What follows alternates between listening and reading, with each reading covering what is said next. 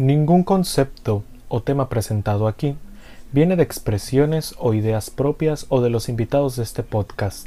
La intención final de este episodio y los que vienen es abrir una brecha de conversación con temas que nos competen como personas, humanos, seres con sentimientos y procesos biológicos y cognoscitivos. Dejamos el sentido informativo de estos temas a profesionales en los mismos, nos limitaremos solo a compartir lo que sabemos desde nuestra experiencia, daremos un punto de opinión personal y alguno que otro concepto que Google nos permita utilizar.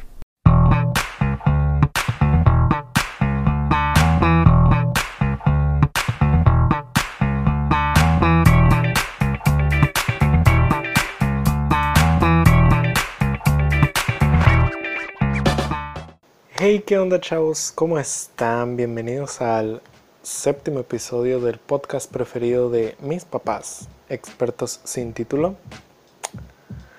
Bueno, pues después de otra larga semanita en la que me ausenté un poquito, pues nada más para pedirles una disculpa y pues para avisarles que voy a estar subiendo por el momento los episodios cada dos semanas, ya que pues cosas de la uni, ando en finales, tengo mucho que estudiar, tengo mucho que hacer, el trabajo, bla, bla. Y pues bueno. Pero ya, en cuanto me tranquilice con lo de la uni, vamos a volver este, con lo de los episodios cada semana. Y pues bueno, como ya saben, agarra tu drink, agarra tu snack, porque hoy es día de sentarnos, relajarnos, comernos nuestras papitas, nuestros munchies, comer, tomarnos nuestro drink, nuestro café six, nuestro vaso con soda o con agua mineral si eres muy fit, o con agua natural, porque pues también body, ¿cómo le dicen? Body friendly, algo así. Hoy vamos a hablar, como el tema lo dice, de jotear. Hoy vamos a analizar un poquito regresando a, esta importancia de, adentrarnos en lo que es la cultura de, nuestro país, en el caso del, del, país donde estamos creando este podcast, tu podcast, este, México. Y creo que esta palabra es no esencial, pero sí ha tenido una presencia milenaria este, dentro de la cultura mexicana. Estamos hablando de la palabra joto, esta palabra que a veces la utilizamos de manera despectiva para referirnos a, a alguien con, en especial hombres, este, con una preferencia sexual y afectiva hacia personas de su mismo sexo.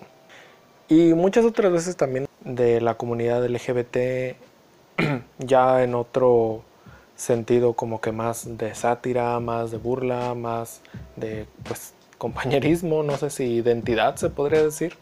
Pero esta palabra tiene su historia, ¿eh? No estamos hablando de una historia tal cual de la formación de la palabra joto, sino un contexto en el que se dio el nacimiento de esta bellísima palabra. A mí se me hace más allá de un contexto peyorativo, una palabra mm, este, despectiva, creo que es una palabra con mucha historia. Es, una palabra bien interesante y que nos da un, recuento de lo que se vivió en cuanto a la lucha de la comunidad LGBT y qué fue lo que precedió a, a estas luchas. Así que vamos a remontarnos a una época un poquito atrás este, de nuestros tiempos actuales. Sin embargo, estamos hablando del siglo pasado. ¿eh? Vamos a remontarnos más o menos al 29 de septiembre del 1900. O sea, el año cero del 1900. Estamos durante este régimen porfiriano. Está eh, don Porfirio Díaz. Este, y fue justamente el 29 de septiembre de 1900 cuando se inauguró durante el régimen de Porfirio Díaz y sirvió como penitenciaría desde ese año hasta 1976 el Palacio de Lecumberri, que ahora conocemos el Palacio Negro de Lecumberri, este, también lo conocen como actualmente la sede del Archivo General de la Nación, AGN, desde 1982 hasta la actualidad. Pero vámonos a esto. Se inauguró el 29 de septiembre de 1900. Su construcción surgió como consecuencia de la reforma del Código Penal de 1871, mismo al que se anexó un proyecto arquitectónico para la creación de una penitenciaría, en este caso el Palacio Negro de Lecumberri. Para nosotros como mexicanos creo que el hablar de Lecumberri o sea, creo que ya el, simple hecho de mencionar la palabra, si, si vives en, en, el Estado de México o en el país, te hace asociar esta palabra con, con la penitenciaría, ¿no? Y, y, este mismo palacio tiene su historia, ¿eh? Estamos hablando de un palacio que albergó a bastantes personas famosas, por así decirlo, personas célebres.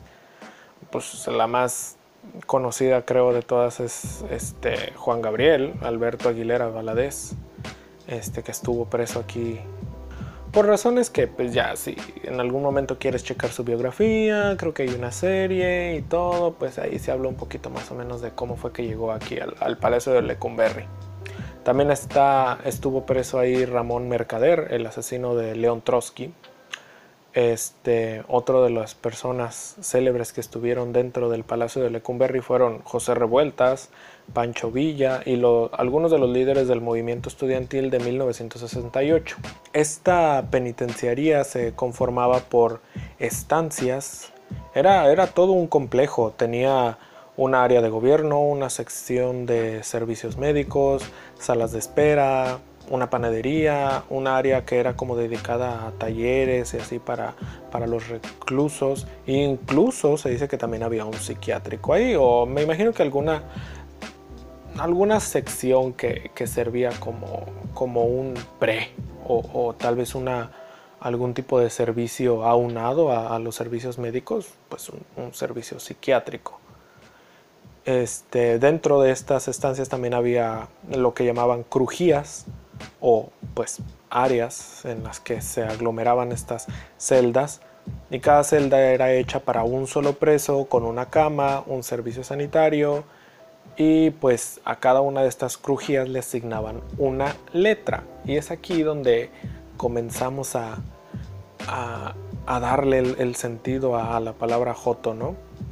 Este, pues como les digo, cada, cada una de las letras se les asignaba dependiendo del tipo de crimen o del tipo de criminales que hubiera en cada una de estas crujías. Por ejemplo, la E era, creo que era el área donde ponían a, pues, a los asaltantes y así, robos de mano armada y todo ese tipo de crímenes que, estaban aunados a, los asaltos y así a robos. Y la crujía J justamente era la crujía o la, el área donde estaban las celdas de de las personas que, que encerraban por daños a la moral. En este caso, pues los homosexuales.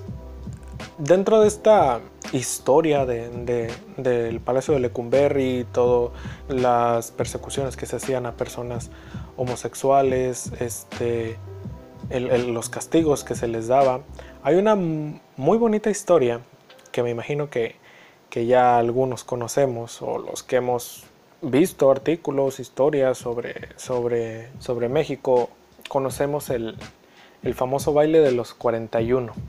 Y esta es una, una historia que si bien no está ligada al contexto de, del nacimiento de la palabra Joto, sí te da un poquito de contexto de, qué era lo que se vivía. Fue la mañana del 18 de noviembre de 1901, estamos hablando de un año después de la inauguración de, del Palacio de Lecumberri. En los artículos decía que la sociedad porfiriana despertaría también con la noticia de un acto que atentaba contra su moral. Y ya cuando se veían este tipo de palabras dentro de los periódicos, pues ya más o menos se se sabía o sea, la gente se la solía de qué se iba a tratar más o menos el artículo. En la madrugada una redada policíaca en la calle de La Paz, que ahora es la calle Ezequiel Montes, en la Tabacalera, dejó al descubierto una reunión de homosexuales. Se dice que eran 42 los detenidos.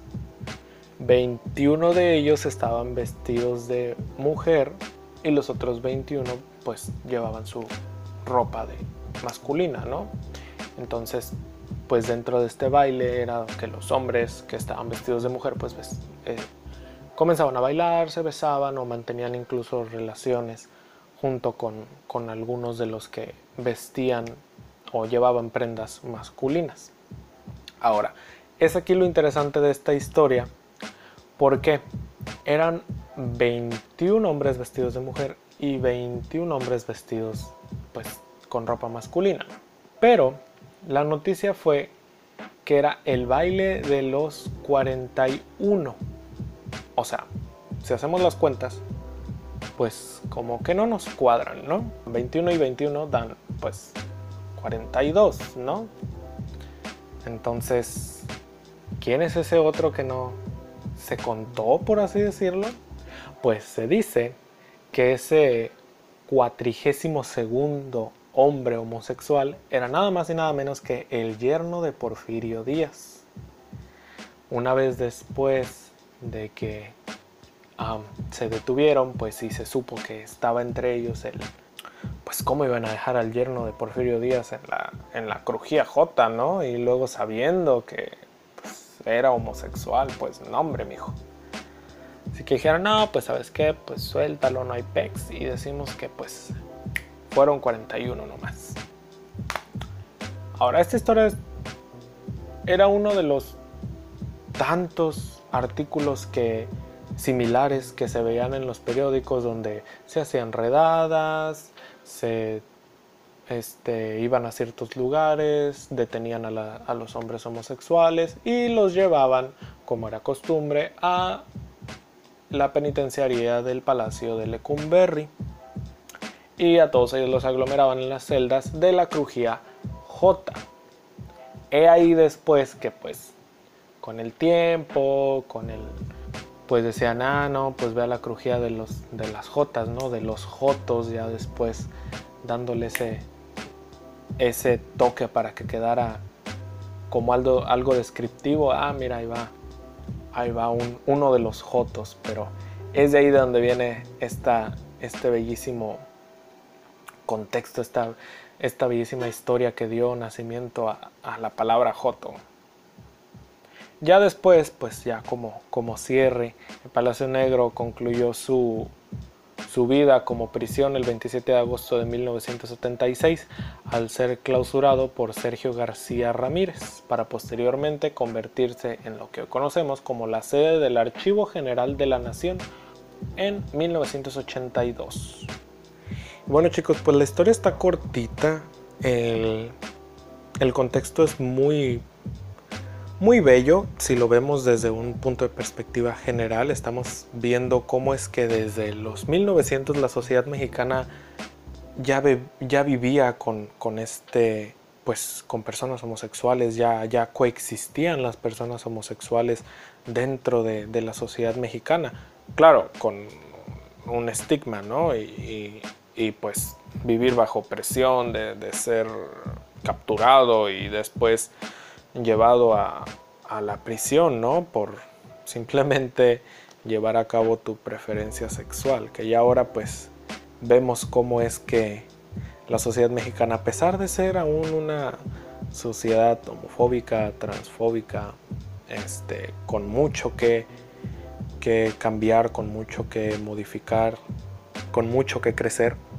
Vemos, no, no es algo nuevo, digo, para las personas que, que en algún momento, personas más que nada mexicanas, este, amigos, amigas, ah, compañeros del trabajo, de la escuela que, que piensan o que les han dicho, que me han comentado que, que, gente mayor que ellos les dice, no hombre, pues es que ese pedo es como que, como que muy nuevo, ¿no? Como que la, la raza de ahora es la que, la que quiere ahí nomás andar andarse besuqueando sin, sin sentir culpa de nada. Y pues no, hombre, mijo, pues ahí está ya el, golpe de historia, ¿no? Que vemos que pues la comunidad LGBT pues ha estado presente de, desde el año 1900, imagínense, apenas el, movimiento de la marcha de, de, Stonewall fue en el, ¿qué? En el 60, los 60 creo, principios, mediados de los 60, quiere decir que ya se vivía con este tipo de luchas aquí en México desde al menos 60 años antes.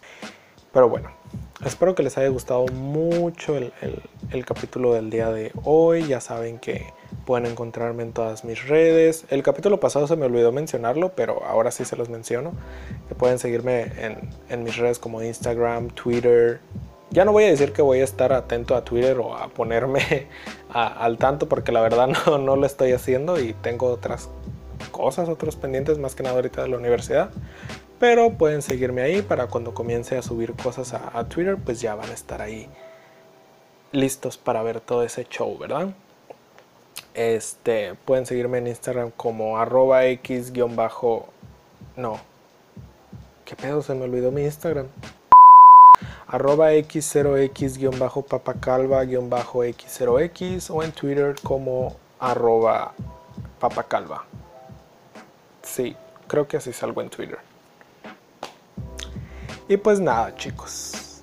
Este, no olviden compartir este podcast con sus compitas más cercanos para que podamos seguir creciendo.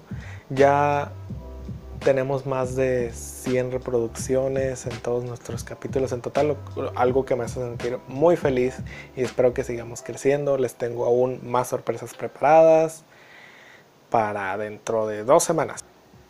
Espero que se hayan divertido mucho conmigo, espero que sigan escuchándonos, espero que sigan estando aquí presentes.